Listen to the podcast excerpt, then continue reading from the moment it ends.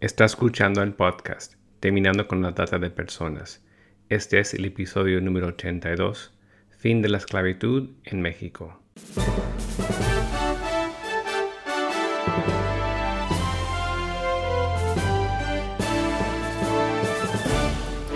Bienvenido al podcast Terminando con la Trata de Personas. Mi nombre es Gilbert Contreras.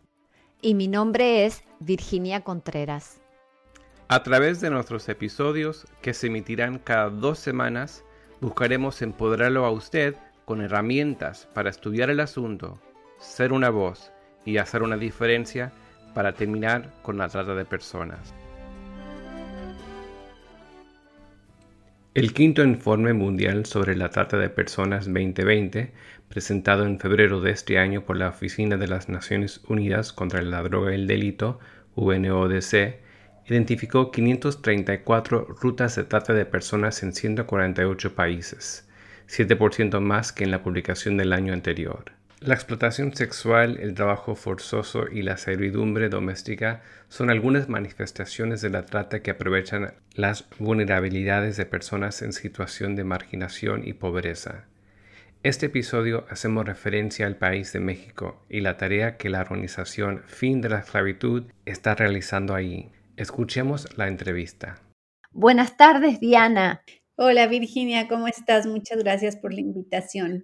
Bueno, es un gozo contar contigo en el día de hoy para dar a conocer a nuestra audiencia de habla hispana acerca del trabajo que están realizando, cómo y cuándo surge el proyecto Fin de la Esclavitud y cuál es su misión de esta ONG. Claro que sí. Pues Fin de la Esclavitud es una organización no lucrativa eh, que estamos trabajando específicamente en el estado de Jalisco, en la ciudad de Guadalajara, sí, de donde es el mariachi y es también el tequila. Aquí en esta ciudad, así, así se nos conoce en el mundo entero, es la verdad. Así que en esta ciudad, hace siete años y medio, eh, un grupo de personas eh, quisimos iniciar un esfuerzo por informar y prevenir sobre la problemática de la trata de personas.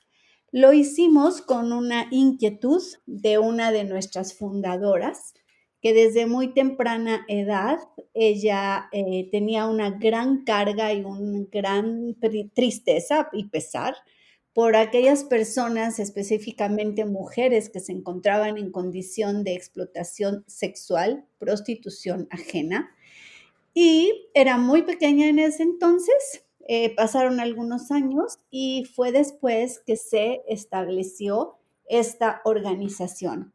Lo que buscamos como asociación es informar, concientizar, capacitar, porque creemos y apostamos porque la educación, si llega a tiempo, si llega veraz, si llega oportuna, literalmente puede salvar la vida de algunos niños, niñas, adolescentes, jóvenes o adultos que pudieran estar en riesgo por sus vulnerabilidades de ser víctimas de este tremendo delito que es la trata de personas. Así que en menos de un minuto te expliqué cómo es que nace Fin de la Esclavitud y desde hace cuánto tiempo estamos trabajando. Otra pregunta, ¿en qué consiste el modelo que ustedes están articulando en la lucha contra la explotación de seres humanos desde su lugar? Eh, tal vez eh, has mencionado el tema de prevención, cómo la realizan, si realizan intervenciones, si tienen un cuidado posterior, si podrías eh, también contar a nuestra audiencia todo el abanico de trabajo que hacen. Con mucho gusto.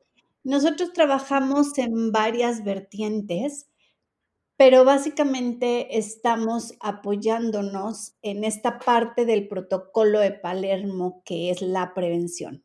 El protocolo de Palermo nos habla de tres P's, que son la prevención, la persecución del delito y la protección a la víctima. Fin de la esclavitud actualmente está trabajando en la primera, que es la parte de la prevención.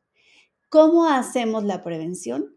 Básicamente, nuestra oferta es dar charlas, capacitaciones, dar eh, y tener conferencias, ahora videoconferencias. Tenemos una oferta muy, muy amplia desde poder ir con los más pequeñitos de los jardines de niños, de los preescolares, tanto estatales, federales como particulares, ¿sí? Para hablarles en primera instancia de la prevención del abuso sexual y también de la trata de persona y de las desapariciones. Eso lo hacíamos cuando la otra normalidad nos los permitía a través de juegos, dinámicas, cantos, teníamos títeres, etc.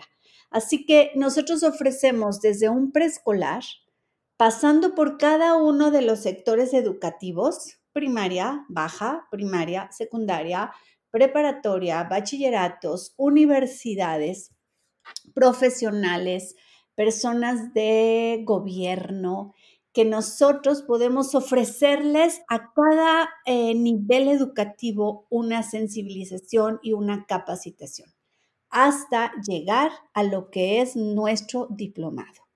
Tenemos cinco años con ya una experiencia y una trayectoria formando a profesionales, formando inclusive a las propias autoridades de nuestro estado formando a todas aquellas personas de la sociedad civil que quieren luchar por erradicar este flagelo.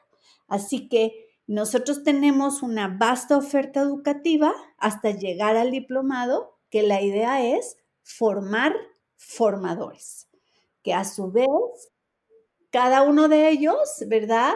Se convierte en un abolicionista quería preguntarte un poquito más específico el tema del diplomado.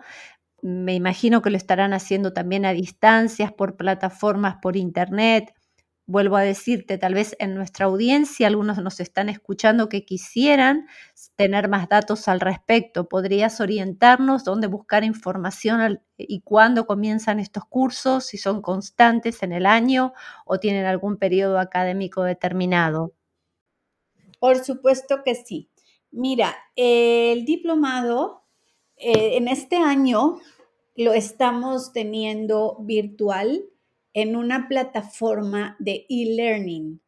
Es decir, haces todo tu proceso para matricularte en nuestro diplomado y vas a recibir accesos a una plataforma la cual contiene 17 módulos es la única oferta educativa en este género en especial tan vasta, con tantos ponentes de eh, tanto nacionales, locales como internacionales que colaboran en nuestro eh, curso. Son a través de módulos. Cada módulo aproximadamente es de dos semanas. Cada módulo contiene videos que fueron previamente grabados y editados. Tiene lecturas obligatorias, tiene lecturas optativas, trae ah, algún material audiovisual, tal vez alguna película, algún documental, alguna entrevista que apoya lo que aprendes en cada módulo y después tiene un examen para que acredites ese módulo. Quiere decir que aproximadamente te lleva siete meses tener esta formación completa y efectivamente lo lanzamos cada dos meses. Durante 2020 estamos dando inicio el 7 de febrero al primer grupo de diplomado. El 7 de febrero ya estará abierto para quienes ahorita están haciendo todo el proceso de inscripción que necesitas hacer. Tienes que mandarnos tu currículum, tienes que mandarnos una carta exponiendo los motivos por los cuales quieres estudiar este diplomado y cómo te comprometes a después ponerlo en práctica a un correo que les puedo dejar ahora mismo si quieres. El correo es muy sencillo, diplomado arroba fin de la esclavitud.org. Ahí pueden pedir todo tipo de información. Tenemos el programa ejecutivo y nos va a encantar poderles resolver cualquier duda que tengan. ¿Podrías volver a repetirlo? Más allá de esto, nosotros siempre ponemos al pie del podcast todos los recursos de nuestra persona u organización entrevistada, pero ¿podrías repetirlo para nuestra audiencia? Por supuesto que sí. Es diplomado arroba fin de la esclavitud todo junto punto org. Muy bien. Es el correo en donde tienen que mandar su petición o solicitud para integrarse a nuestro estudio y con mucho gusto ahí les daremos respuesta. Bien. Diana, ¿cuál es la cara de este delito en México? Es decir, específicamente sabemos que hay factores que empujan y jalan a las personas a situaciones de vulnerabilidad que a veces son bastante comunes en ciertas regiones, pero ¿qué podrías decirnos acerca de México? Así es, pues eh, como sabemos, la trata de personas, aunque si bien es un problema global y todos los países en el mundo lo padecen, sabemos que también depende de los distintos contextos en donde se lleva a cabo. Y específicamente puedo hablar de México diciéndote que uno o varios factores son muy determinantes. Uno de ellos podemos hablar de la pobreza o de las faltas de oportunidades laborales. Muchos y muchas eh, jóvenes adolescentes eh, que necesitan tener un empleo, eh, muchos de ellos para inclusive poder apoyar a la economía familiar, toman eh, empleos que son falsos, toman ofertas laborales falsas y esto los lleva a un tema muy complicado que son inclusive menores de edad en actividades delictivas, que es una de las formas que no se habla específicamente la ONU.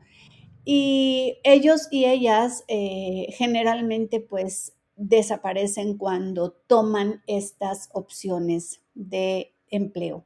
Hace no mucho tiempo eh, supimos de que a través del WhatsApp, ni siquiera era por redes sociales, era a través específicamente, bueno, WhatsApp es una red social, pero específicamente por este medio de comunicación, se habían infiltrado en varios grupos de a lo mejor las preparatorias, de las universidades, haciéndoles ofertas laborales. ¿Y qué es lo que pasaba? Que estos chicos y estas chicas asistían a estas eh, citas, a estas entrevistas y ellos nunca volvían.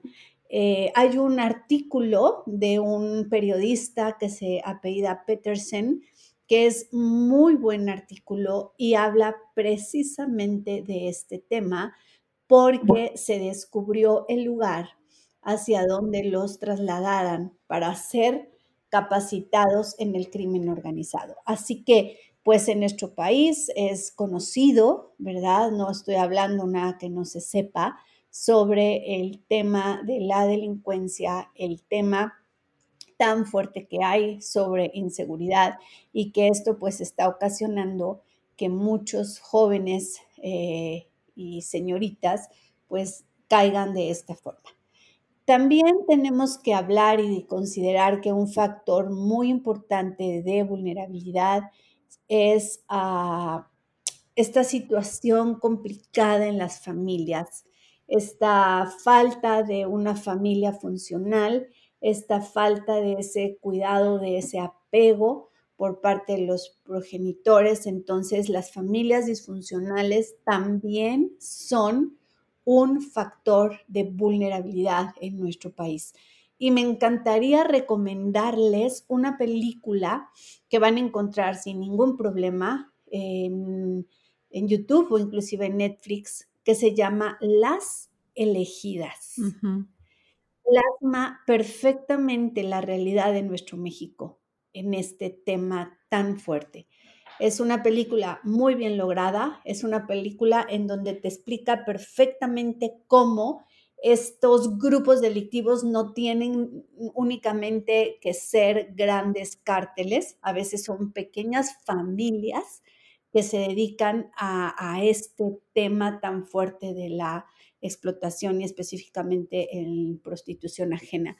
Y eh, nos enseña una realidad de nuestro México, nos enseña cómo un factor muy importante de vulnerabilidad son las familias disfuncionales son el tema de cómo las y los adolescentes no están ahí en un ambiente equilibrado, en un ambiente donde ellos puedan sentirse amados, valorados, en donde es importante la comunicación, en donde es importante la figura paterna, etc.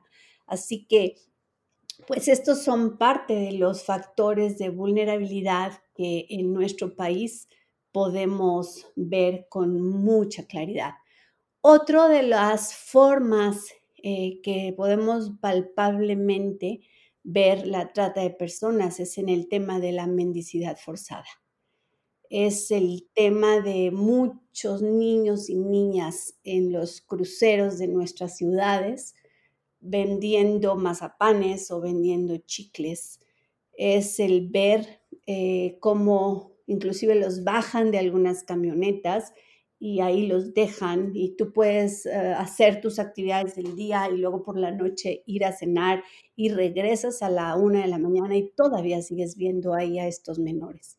Así que esto es un cuadro que se ve en varias, si no es que en todas las ciudades de nuestro país y también aquí tenemos que hacer una diferenciación muy importante porque no estoy hablando de las familias en condición de calle, que las hay, por supuesto que las hay, ¿sí? No estoy hablando de la mamá, el papá limpiando el parabrisas, la mamá vendiendo a lo mejor trapitos de cocina y los niños vendiendo algunos dulces.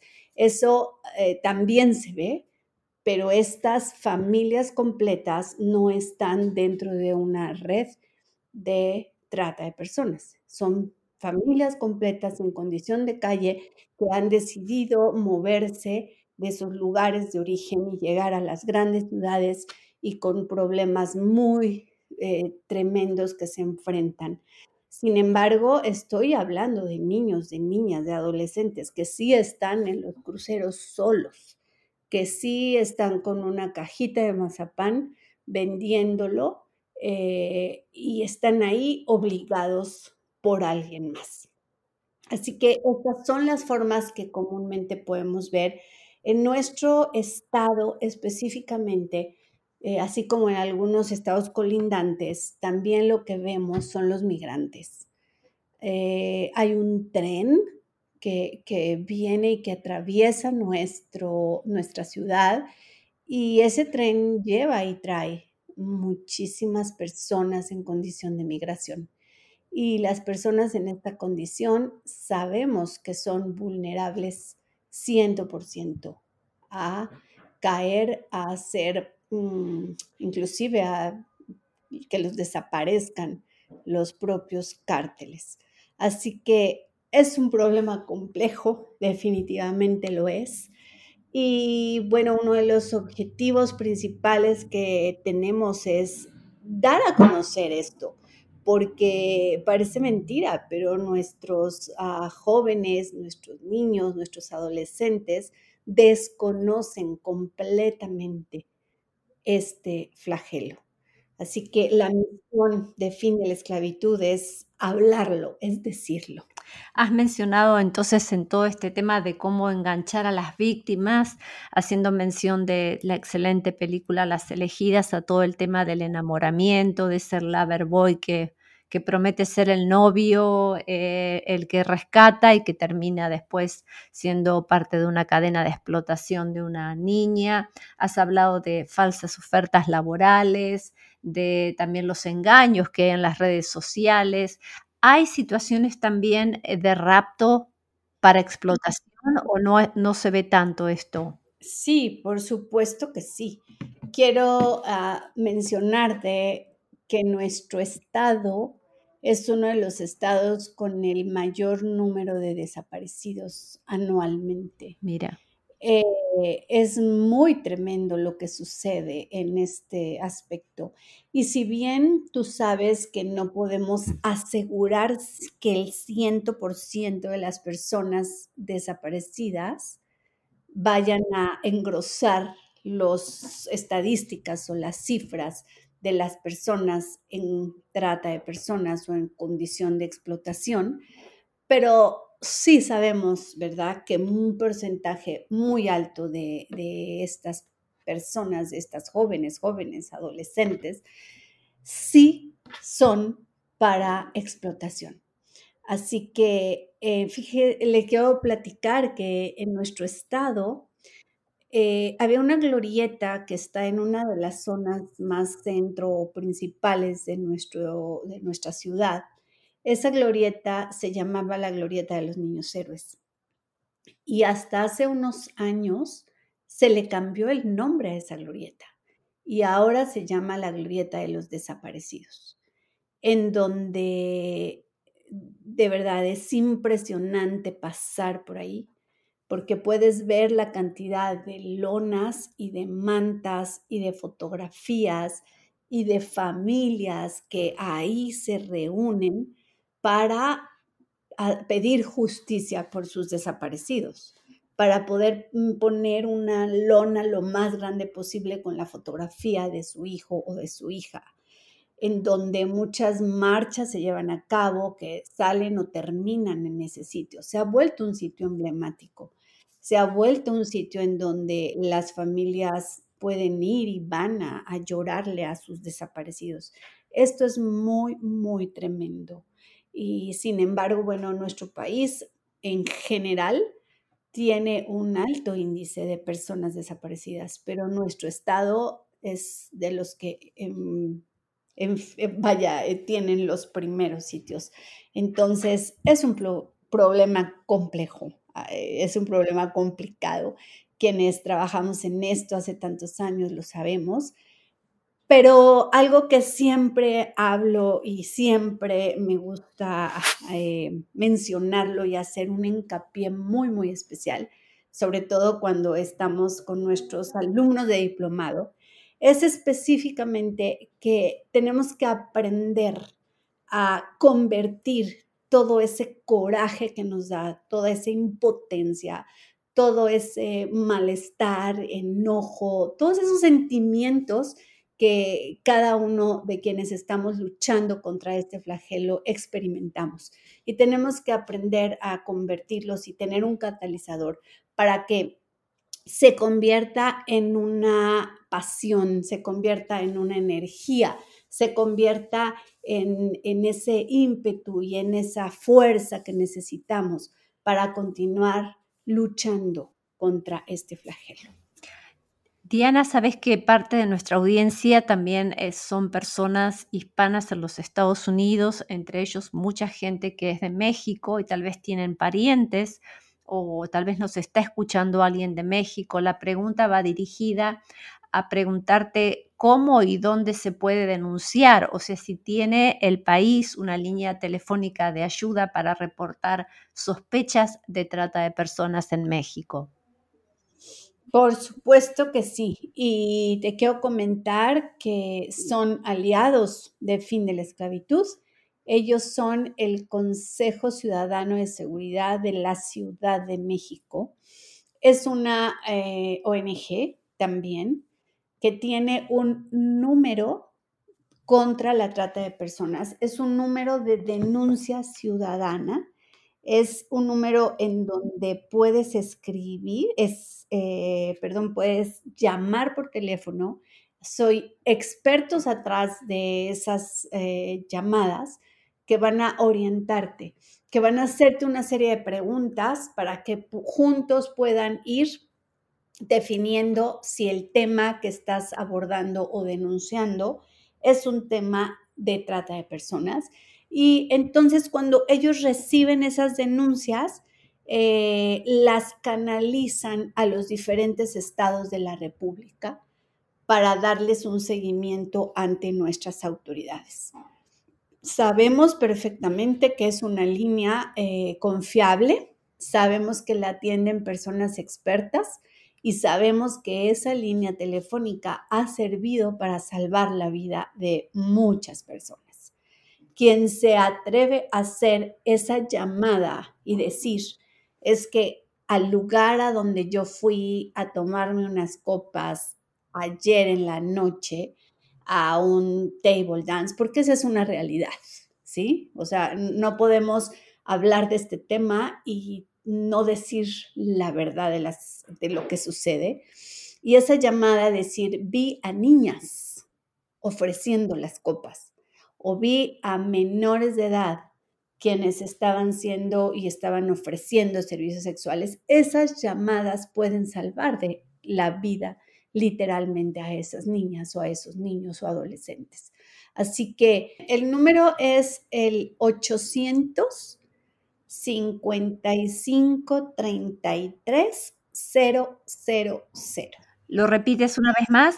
Es, claro que sí, 800 55 33 000. Perfecto.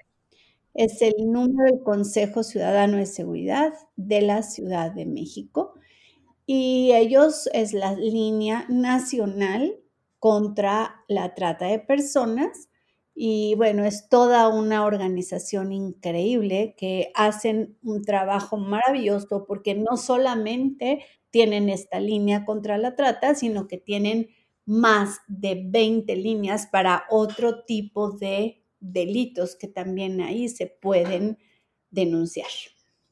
Diana, realmente un honor tenerte con nosotros en este episodio y sabemos que muchos se van a sumar a la tarea de prevención, pero primero a la preparación para hacer una buena tarea.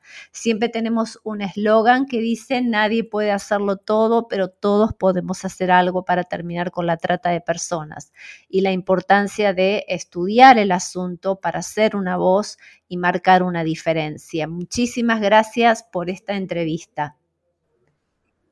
Virginia, al contrario, es un gusto y definitivamente eh, quienes quieren luchar contra este delito que viola todos los derechos humanos de las personas, primero tienen que capacitarse, primero tienen que eh, hacer una inmersión en el tema para poder entonces tener todos los argumentos y todas las herramientas para erradicarlo. Y bueno, por último, quiero dejarles un correo de contacto para eh, que nos escriban, para que nos pidan charlas. Podemos dar charlas virtuales a las escuelas de sus hijos, de sus hijas, a las eh, universidades. Y este es contacto arroba esclavitud.org. Ahí está el contacto para que tengamos y podamos juntos ir a esos lugares a donde sabemos que tenemos que informar y prevenir. ¿Lo puedes repetir? Por supuesto, es contacto arroba esclavitud.org. Muchísimas gracias, Diana. Para obtener los recursos de este podcast y mucho más, visite nuestra página web terminandoconlatrata.org. Terminandoconlatrata.org. Hasta el próximo episodio.